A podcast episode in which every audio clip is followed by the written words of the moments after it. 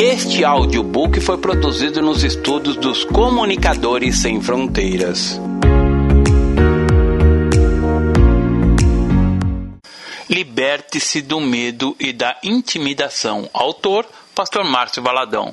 Uma publicação da Igreja Batista da Lagoinha. Primeira edição, fevereiro de 2012. Introdução. Deus é amor. Está escrito que no amor não existe medo. Antes, o perfeito amor lança fora todo medo. Ora, o medo produz tormento. Logo, aquele que teme não é aperfeiçoado no amor. 1 João capítulo 4, verso 18. O medo nos atinge por meio da intimidação, quando tiramos nossos olhos do Senhor, do amor que Ele tem pelas nossas vidas e colocamos o foco nos homens, nas circunstâncias. Quando isto acontece, a intimidação toma, entra no coração, trazendo confusão, depressão, incredulidade. Por conta disso, a única maneira de vencermos é conhecendo esse inimigo, que é a intimidação, a ameaça. Em 2 Timóteo, capítulo 1, versos 6 e 7 está escrito: Porque Deus não nos tem dado o espírito de covardia, mas de poder, de amor e moderação. O dom de Deus nos dá vida, já a intimidação nos faz ver os homens, as circunstâncias maiores do que Deus. Temos aprendido que se Ele não é o primeiro em nossas vidas, Ele nunca será o segundo. Ele deseja que seus filhos sejam mais que vencedores, e para isso tem nos dado não espírito de covardia, mas de poder, amor e moderação. Em Romanos capítulo 8, verso 31 e 32 diz: Que diremos, pois, à vista dessas coisas? Se Deus é por nós, quem será contra nós? Aquele que não poupou seu próprio filho, como não nos dará juntamente com ele todas as coisas? Veja agora o que está escrito no verso 38 e 39: Porque eu estou bem certo de que nem a morte, nem a vida, nem os anjos, nem os principados, nem as coisas do presente, nem do porvir, nem os poderes, nem a altura, nem a profundidade, nem qualquer outra criatura poderá separar-nos do amor de Deus que está em Cristo Jesus, nosso Senhor. Esse é o perfeito amor. Quando compreendemos essa verdade do amor de Deus, todo medo cai por terra nas Escrituras, podemos perceber que a vontade de Deus é nos fazer vencer, triunfar, mas por conta da intimidação, muitas vezes, em vez de vencer, nos tornamos covardes. Por isso, é preciso que o dom de Deus em nós seja reavivado. Temos que tomar posse da vitória que o Senhor tem para cada um de nós, pois Ele mesmo nos deu espírito de poder e não de covardia. Ele nos fez para vencer, e a palavra diz que o vencedor herdará estas coisas, e eu vos serei Deus, e ele me será filho. Apocalipse capítulo 21, verso 7. Quem tem direito sobre tudo aquilo que é do Pai é o Filho, e Deus nos fez filhos, herdeiros da promessa por Jesus Cristo, e assim, tudo que pertence a Deus, tudo que ele criou e possui nos será outorgado como herança. O contrário, porém, ocorrerá aos covardes. Apocalipse capítulo 21, verso 8 diz: Quando, porém, os covardes, aos incrédulos, aos abomináveis, aos assassinos, aos impuros, aos feiticeiros, aos idólatras e a todos os mentirosos, a parte que lhes cabe será no lago que arde com fogo e enxofre, a saber, a segunda morte. O covarde é aquele que tem como foco na sua vida de ameaças. É aquele cujo medo das coisas é maior do que Deus na sua vida. Querido ouvinte, nesta mensagem, quero levá-lo a refletir sobre o amor de Deus que lança fora todo medo. Você verá que quando mantém o foco no Senhor Todo-Poderoso, nenhuma circunstância Nenhuma ameaça ou intimidação tem poder sobre sua vida. A palavra nos ensina que Deus nos fez em todas as coisas mais que vencedores por meio daquele que nos amou. E pelo poder e autoridade de Deus na nossa vida, não nos prostramos diante do Deus deste mundo, mas seguimos adiante, avançando e cumprindo o propósito de, do Deus verdadeiro para nós. Boa audição. Pai, que cada ouvinte seja abençoado com a audição desta mensagem, que a semente viva da palavra de Deus possa florescer em cada vida, libertando do medo, da intimidação, das ameaças, porque a palavra é clara quando diz que no amor não existe medo, mas o perfeito amor, o amor de Deus, lança fora todo medo. Que possamos então tomar posse dessa verdade em nossa vida. Em nome de Jesus. Amém. O perfeito amor. Como mencionei anteriormente, o covarde é aquele que sucumbe às ameaças e é o primeiro na lista dos olhos de Deus, conforme descreve as Escrituras em Apocalipse capítulo 21, verso 8, que terá como herança não as promessas da vida eterna, mas o lago que arde com fogo e enxofre, a segunda morte. Lemos que o perfeito amor lança fora todo medo, e aquele que recebe o amor de Deus não se curva diante das ameaças, das intimidações. É o que vemos por meio da vida de três moços, servos de Deus, que estavam na Babilônia, Sadraque, Mesaque e Abednego. Daniel capítulo 3. O rei da Babilônia fez uma imagem de ouro, levantou-a e ordenou que todos se prostrassem e adorassem a imagem de ouro. Havia uma intimidação, uma ameaça sobre todo aquele que não se dobrasse diante da estátua de ouro que o rei Nabucodonosor tinha levantado. Qualquer que não se prostrar e não adorar será, no mesmo instante, lançado na fornalha de, de fogo ardente. Verso 6. Isto é intimidação, pois qualquer pessoa que não se dobrasse diante da estátua de ouro será lançado na fornalha de fogo. Mas apesar disso, os três moços disseram: Ó oh, Nabucodonosor, quanto a isto não necessitamos de, de, de, responder. Se o nosso Deus, a quem servimos, quer livrar-nos, ele nos livrará da fornalha do fogo ardente e das suas mãos, ó Rei. Senão, fica sabendo, ó Rei, que não serviremos a teus deuses, nem adoraremos a imagem de ouro que levantastes. Versos 16, 17 e 18. Sendo assim, o rei mandou que eles fossem lançados na fornalha de fogo ardente, aquecida sete vezes mais, e algo sobrenatural aconteceu. Diz as Escrituras que nem sequer um fio de cabelo foi queimado, nem cheiro de fogo passara sobre eles. Então o rei Nabucodonosor se espantou e se levantou depressa e disse aos seus conselheiros: Não lançamos nós três homens atados dentro do fogo? Responderam ao rei: É verdade, ó rei. Tornou-lhe a ele Hades e disse: Eu, porém, vejo quatro homens soltos que andam passeando dentro do fogo, sem nenhum dano. O aspecto do quarto é semelhante a um filho dos deuses. Então se chegou Nabucodonosor à porta da fornalha sobremaneira acesa, falou e disse: Sadraque, Mesaque e Abidnego, servos do Deus Altíssimo, sai e vinde. Então Sadraque, Mesaque e Abidnego saíram do meio do fogo, ajuntaram-se os sátrapas, os prefeitos, os governantes e os conselheiros do rei, e viram que o fogo não teve poder algum sobre os corpos desses homens, nem foram chamuscados os cabelos da sua cabeça, nem os seus mantos se mudaram, nem cheiro de fogo passara sobre eles. Daniel capítulo 3, verso 24 e 27 eles em nada se queimaram. E o quarto homem, semelhante a um filho dos deuses, passeava no meio deles dentre a fornalha.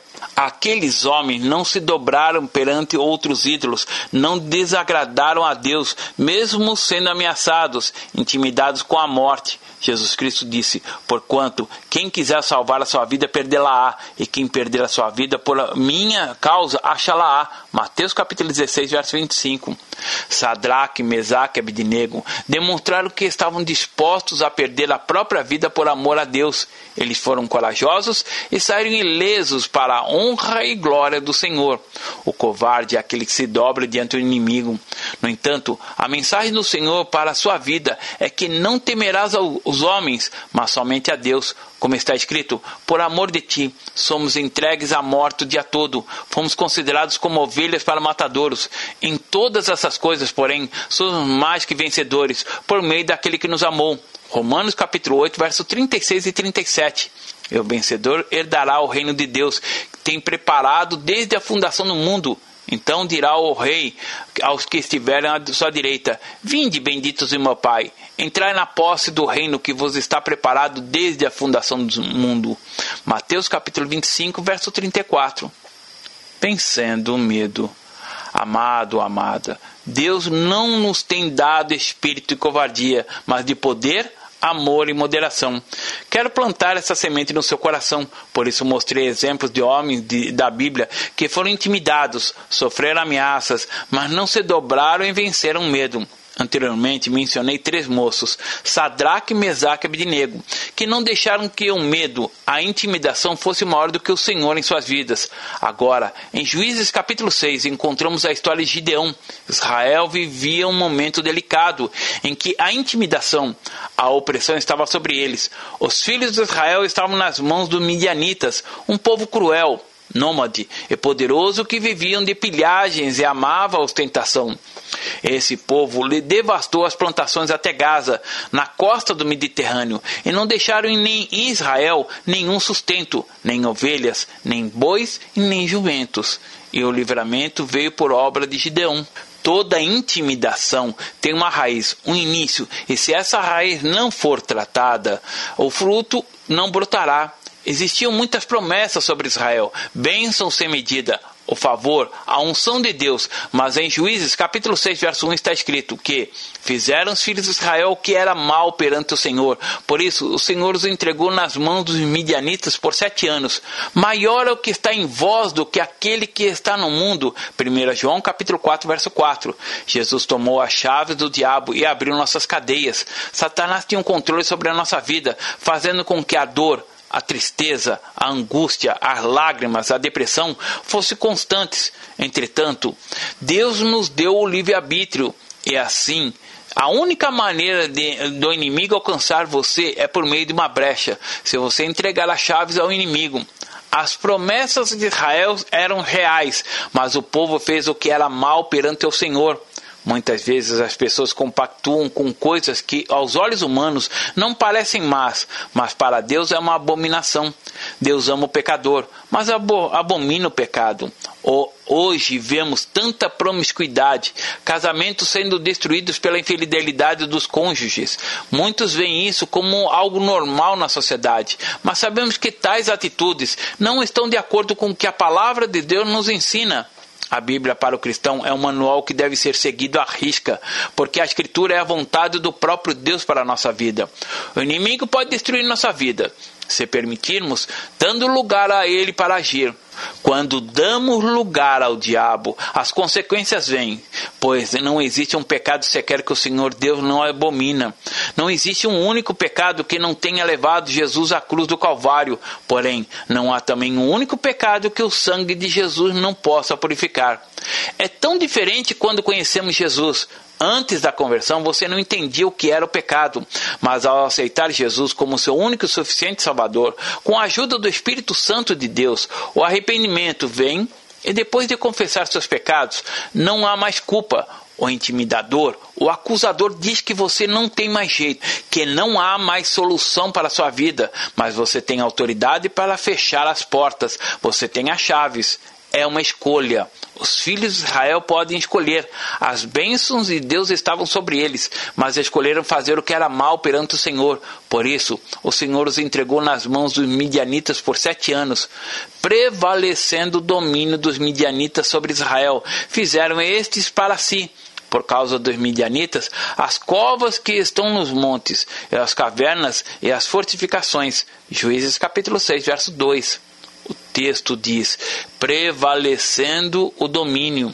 Eles estavam sob a opressão dos midianitas e esses prevaleciam contra aqueles. O Senhor Jesus disse: Se, pois, o Filho vos libertar, verdadeiramente sereis livres. João capítulo 8, verso 36. Ser livre é não ter domínio algum sobre sua vida, mas estar em total dependência de Deus. Certa feita, meu filho André atendeu uma irmã na igreja que ligara para ele. Pelo telefone, ela contou que frequentava a igreja, mas não conseguia deixar de fumar ela ficava sempre protelando para outro dia o abandono do vício. Então ele disse a ela: Não é segunda-feira, mas agora. Ele a desafiou a jogar fora todos os cigarros e declarou com autoridade que se ela colocasse algum na boca sentiria nojo. Tempos depois, essa mulher voltou à igreja totalmente livre do vício. Não podemos nos deixar ser dominados pelas coisas deste mundo. Apenas o domínio do Senhor sobre a nossa vida não terá fim. Daniel capítulo 6, verso 26. Entretanto, o domínio das trevas vem quando abrimos a porta, deixamos de viver em santidade para praticar abominações. Precisamos seguir o exemplo de Jesus, Houve um momento em que ele disse: Aí vem o príncipe desse mundo, a ele nada tem de mim. João capítulo 14, verso 30. Jesus jamais pecou. Mas quando foi levado na cruz, levou sobre si os pecados da humanidade, mas nunca cometeu pecado. Nós, porém, muitas vezes pecamos para sermos aceitos pelos outros. Você não precisa provar nada a ninguém.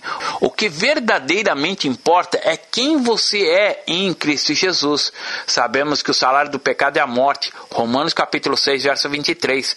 Por causa do pecado, o povo de Israel vivia oprimido pelos midianitas. Eles tinham promessas, mas por causa do pecado, estavam sobre o domínio dos homens. Por conta disso, fizeram covas, cavernas e fortificações. Quando estamos intimidados, em vez de lutar contra o inimigo, procuramos nos proteger fazendo buracos, nos enterrando nas cavernas e fortificações. Porque cada vez que Israel semeava, os midianitas e os amalequitas, como também os povos do Oriente, subiam contra ele, e contra ele se acampavam, destruindo os produtos da terra até a vizinhança de Gaza e não deixavam em Israel sustento algum, nem ovelhas, nem bois, nem jumentos, pois subiam com seu gado e tendas e vinham como gafanhotos, em tanta multidão que não se podia contar, nem a eles, nem a seus camelos, entravam na terra para destruir. Assim Israel ficou muito debilitado com a presença dos midianitas. Então os filhos de Israel clamaram ao Senhor. Juízes capítulo 6, verso 3 a 6. Quantas vezes semeamos a semente da palavra, andamos no caminho do Senhor, mas no momento de colher, vem a ameaça, a intimidação. Israel semeava, mas no momento de colher, os inimigos estavam à espreita e contra ele se acampavam destruindo os produtos da terra. A palavra de Deus diz que o anjo do Senhor acampa-se ao redor dos que os teme e os livra. Salmo 34, verso 7. Na nossa vida podemos escolher quem estará acampando no nosso redor, ao inimigo ou os anjos do Senhor. Quando escolhemos fazer a vontade de Deus, seguimos o caminho dele não abrimos a porta para o inimigo entrar e destruir tudo que construímos com esforço e sacrifício. Muitas vezes o inimigo age na vida financeira, devorando todos os bens que a pessoa tem recebido. Sabe por quê? Porque falta fidelidade. A palavra nos instrui a sermos fiéis ao Senhor por meio dos dízimos e ofertas. Quando uma pessoa está com problemas financeiros e me procura para ser aconselhado, eu lhe pergunto: você é dizimista fiel? Se você enfrenta problemas financeiros e não é fiel nos dízimos e ofertas, essa é a porta aberta para que o inimigo haja na sua vida. É preciso fechar essa brecha. Às vezes o seu problema não é financeiro, mas não consegue se manter no emprego. O namoro começa e logo termina. Seus negócios não funcionam.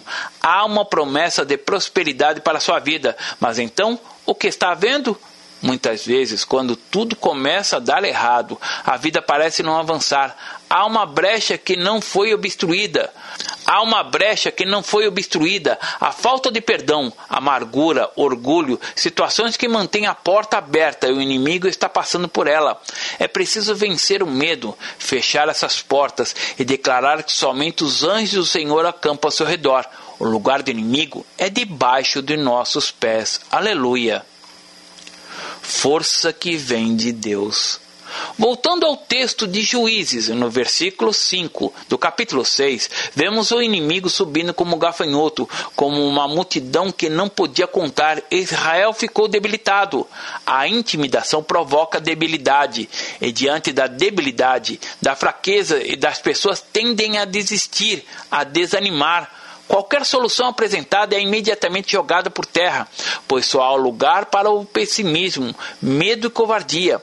A Epístola de Hebreus, capítulo 11, a partir do verso 1, nos revela sobre a natureza da fé. Ora, a fé é a certeza das coisas que se esperam, a convicção de fatos que não se veem. Pois pela fé os antigos obtiveram bom testemunho. Pela fé entendemos que foi o universo formado pela palavra de Deus, de maneira que o visível veio existir das coisas que não aparecem. Hebreus capítulo 11, verso 1 a 3. É preciso caminhar por fé crer e tomar posse da verdade do Senhor para a nossa vida. O tempo não resolve nada. O tempo só faz as pessoas ficarem mais velhas. Aquele que quer dar tempo ao tempo tem medo, é um covarde. A hora é agora. Você precisa encarar e resolver. Israel ficou sete anos debilitado na presença dos midianitas. Então, os filhos de Israel clamaram ao Senhor. Eles viveram sete anos de opressão para então clamarem ao Senhor.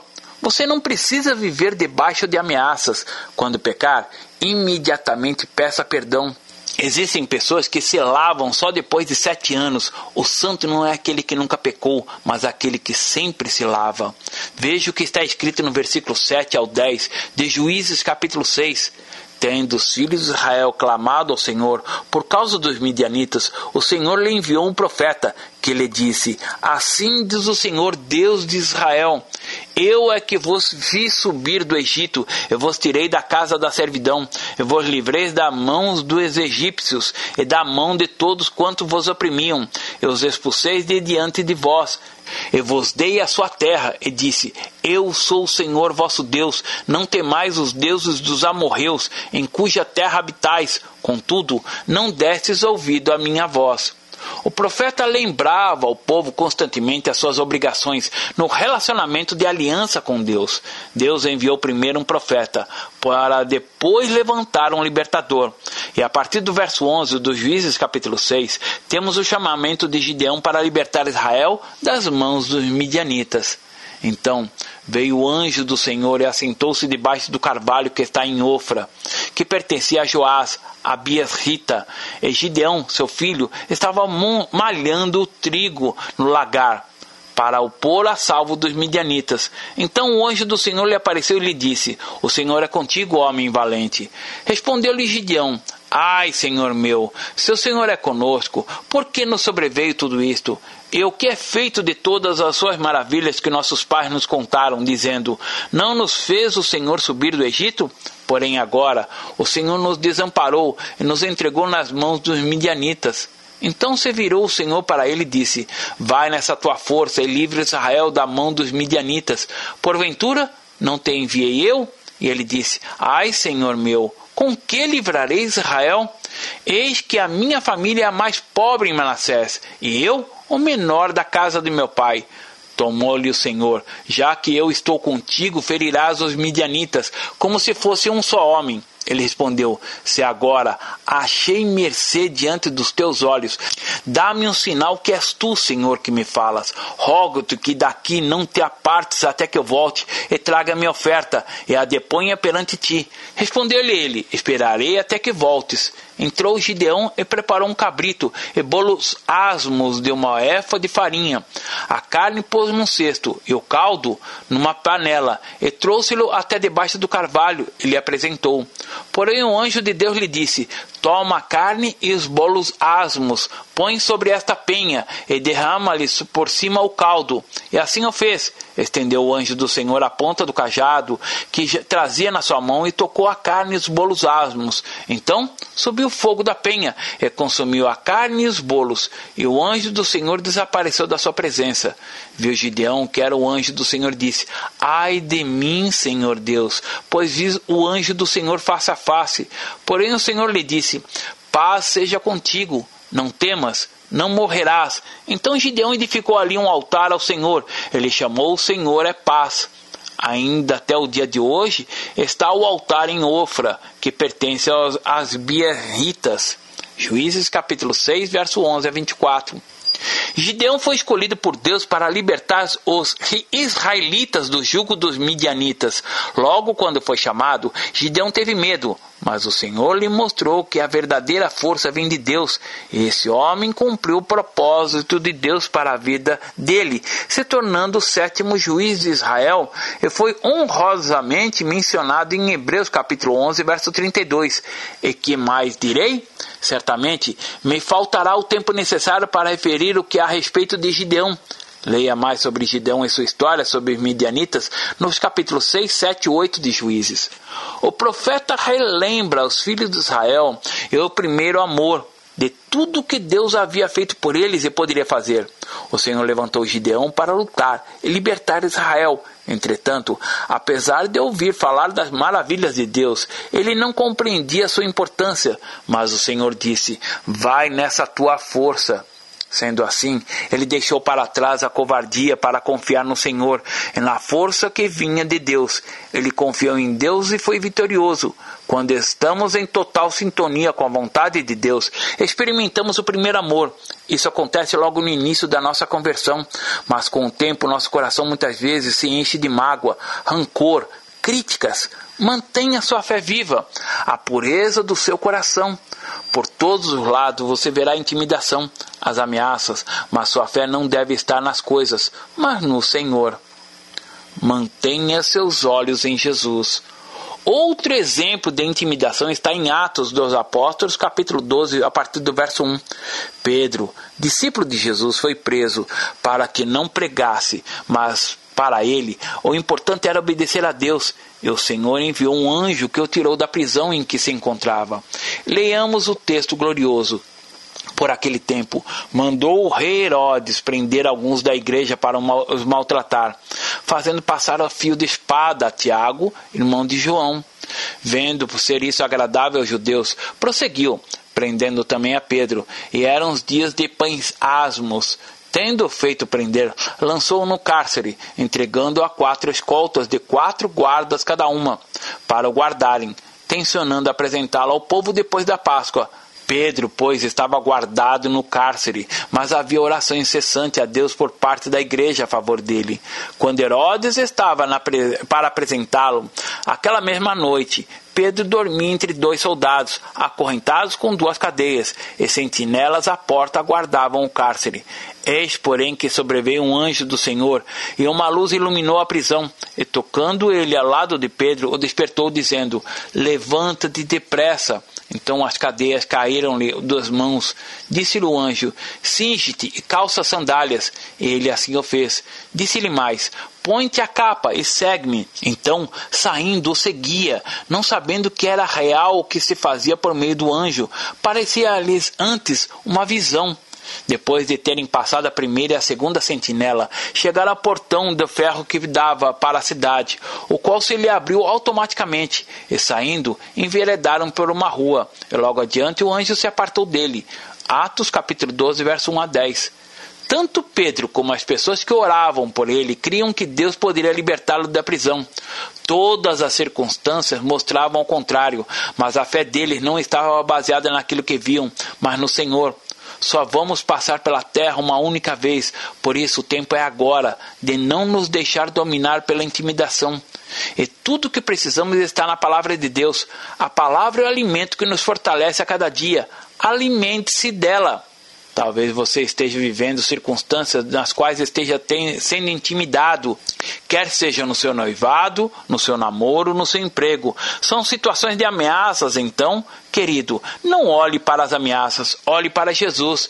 No livro de 1 Samuel, capítulo 17, vemos que por meio de um homem chamado Golias, os filisteus intimidavam o povo de Israel, zombavam e durante 40 dias aquele homem se apresentava de manhã e à tarde a sua ameaça a Israel. A intimidação só encontra espaços na nossa vida quando deixamos de olhar para o Senhor. Deus é maior que intimidador, maior do que toda e qualquer ameaça. Davi era o filho mais moço de Jessé, e ouvindo as afrontas de Golias, se apresentou ao rei Saul, disposto a pelejar contra o filisteu. Davi enfrentou aquele gigante com uma funda e algumas pedras. Quando Golias viu que Davi estava para enfrentá-lo apenas com pedras, ele disse: Sou eu algum cão para que vires a mim com paus? E pelos seus deuses amaldiçoou o filisteu a Davi. Disse mais o filisteu a Davi: Vem a mim e dar-te a tua carne às aves do céu e às bestas feras do campo. Davi, porém, disse ao filisteu: Tu vens contra mim com espada e com lança e com escudo. Eu, porém, vou contra ti em nome do Senhor dos Exércitos, o Deus dos exércitos de Israel, a quem tens afrontado. 1 Samuel capítulo 17, versos 43 a 45. E você conhece a história. Davi derrubou aquele gigante atirando-lhe uma pedra na cabeça. No entanto, o mais importante é que a confiança, a força dele não estava nas pedras ou na funda que possuía, mas no Senhor dos Exércitos. Aos olhos humanos era impossível que Davi, tão jovem, derrubasse um gigante treinado desde a juventude para guerrear, porque a sabedoria deste mundo é loucura diante de Deus, porquanto está escrito: Ele apanha os sábios na própria astúcia deles. 1 Coríntios capítulo 3, verso 19. Quando sou fraco, aí é que sou forte, porque é a graça do Senhor na minha vida que me faz forte. 2 Coríntios capítulo 12, verso 10. Deus é longânimo, perdoador, ele conhece as nossas limitações. Por isso está escrito que não vos sobreveio tentação que não fosse humana, mas Deus é fiel e não permitirá que sejas tentado além do que vossas forças. Pelo contrário, juntamente com a tentação, vos proverá livramento, de sorte que ao passar e suportar. 1 Coríntios capítulo 10, verso 13. De maneira alguma precisamos nos dobrar às tentações, pois o Senhor já nos deu livramento. Para o tentador chegar até você, primeiro precisa ter uma audiência com Deus. Jó vivia cercado, protegido de todo mal. Então, como o tentador entrou na vida dele? Jó entregou as chaves quando temeu pelos pecados dos seus próprios filhos. Veja Jó, capítulo 1. Ele teve medo de perder seus filhos, sua família, medo de perder a saúde, e tendo aberto a porta, Satanás entrou. Mas quando Jó entendeu de fato quem era Deus, compreendeu a vontade de Deus, algo glorioso aconteceu. Deus restituiu em dobro tudo aquilo que Jó tinha perdido. Ele pôde dizer: Bem sei que tudo podes, nenhum dos teus planos pode ser frustrado. Quem é aquele, como disseste, que sem conhecimento encobre o conselho? Na verdade, falei do que não entendia, coisas maravilhosas demais para mim, coisas que eu não conhecia. Escuta-me, pois, havias dito, e eu falarei, eu te perguntarei, e tu me ensinarás. Eu te conhecia só de ouvir, mas agora os meus olhos te veem. Por isso me abomino e me arrependo no pó e na cinza. Jó capítulo 42, verso 2 a 6. Em Josué capítulo 1, verso 7 está escrito: Tão somente ser forte e muito corajoso, para teres o cuidado de fazer segundo toda a lei que meu servo Moisés te ordenou dela não te desvies nem para a direita nem para a esquerda, para que sejas bem sucedido por onde quer que andares. A vontade de Deus é que sejamos fortes na fé, bem-sucedidos. O ladrão veio somente para matar, roubar e destruir. Isso é o que ele faz, mas o Deus que você serve já derrotou e tomou as chaves do inimigo. Jesus venceu o diabo na cruz do Calvário, mas Satanás é astuto, enganador. Por isso, quando pecamos, abrimos a porta para que Ele entre em nossa vida. É preciso viver uma vida diante de Deus, e para nós é uma honra crer em Deus e sofrer por Ele. Sofrer por Cristo e pelo Evangelho é uma honra porque isso nos leva a uma grande recompensa, a vida eterna.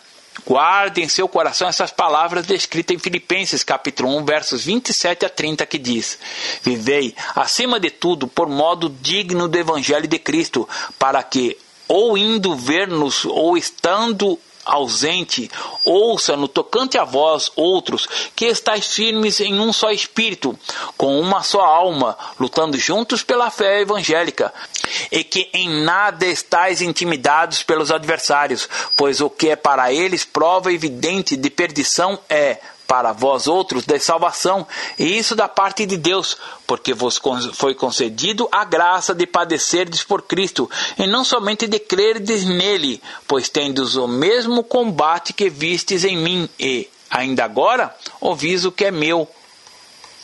Considerações finais. Que possamos compreender a vontade de Deus para a nossa vida, o sonho do Senhor de experimentarmos tudo aquilo que Ele preparou para cada um de nós, uma vida restaurada, renovada, vitoriosa, santa. Agora é a hora de fecharmos as brechas, as portas por onde o inimigo tem entrado trazendo intimidação, ameaças. Se entrar pelo perdão, não espere o tempo passar. Se errar, peça perdão, não espere o tempo passar. Se desviou dos caminhos do Senhor, volte. Ele espera por você. Não ouça, Não olhe para a intimidação, para as ameaças. Olhe para o Senhor, que é maior do que todas essas coisas. E assim como ele foi com Gideão, com Davi, Jó e com tantos outros, e ainda tem sido com nossos dias, será com você. Olhe para a vitória que ele já conquistou para você e por você na cruz do Calvário. Não há maior amor do que esse de dar a vida em favor do irmão. Foi isso que Jesus fez. Ele morreu por mim e por você, para que tivéssemos vida, para que fôssemos livres. Tudo que Jesus fez foi por amor, para que possamos viver como vencedores e não intimidados pelas circunstâncias da vida. No amor não existe medo. Antes, o perfeito amor lança fora o medo. Ora, o medo produz tormento. Logo, aquele que teme não é aperfeiçoado no amor. 1 João capítulo 4, verso 18. Que sejamos aperfeiçoados no amor e o dom de Deus reavivado na nossa vida, porque Deus não nos tem dado espírito de covardia, mas de poder, de amor e de moderação. 2 Timóteo capítulo 1, versos 6 e 7. Invoco sobre a sua vida de cada ouvinte a graça do Pai.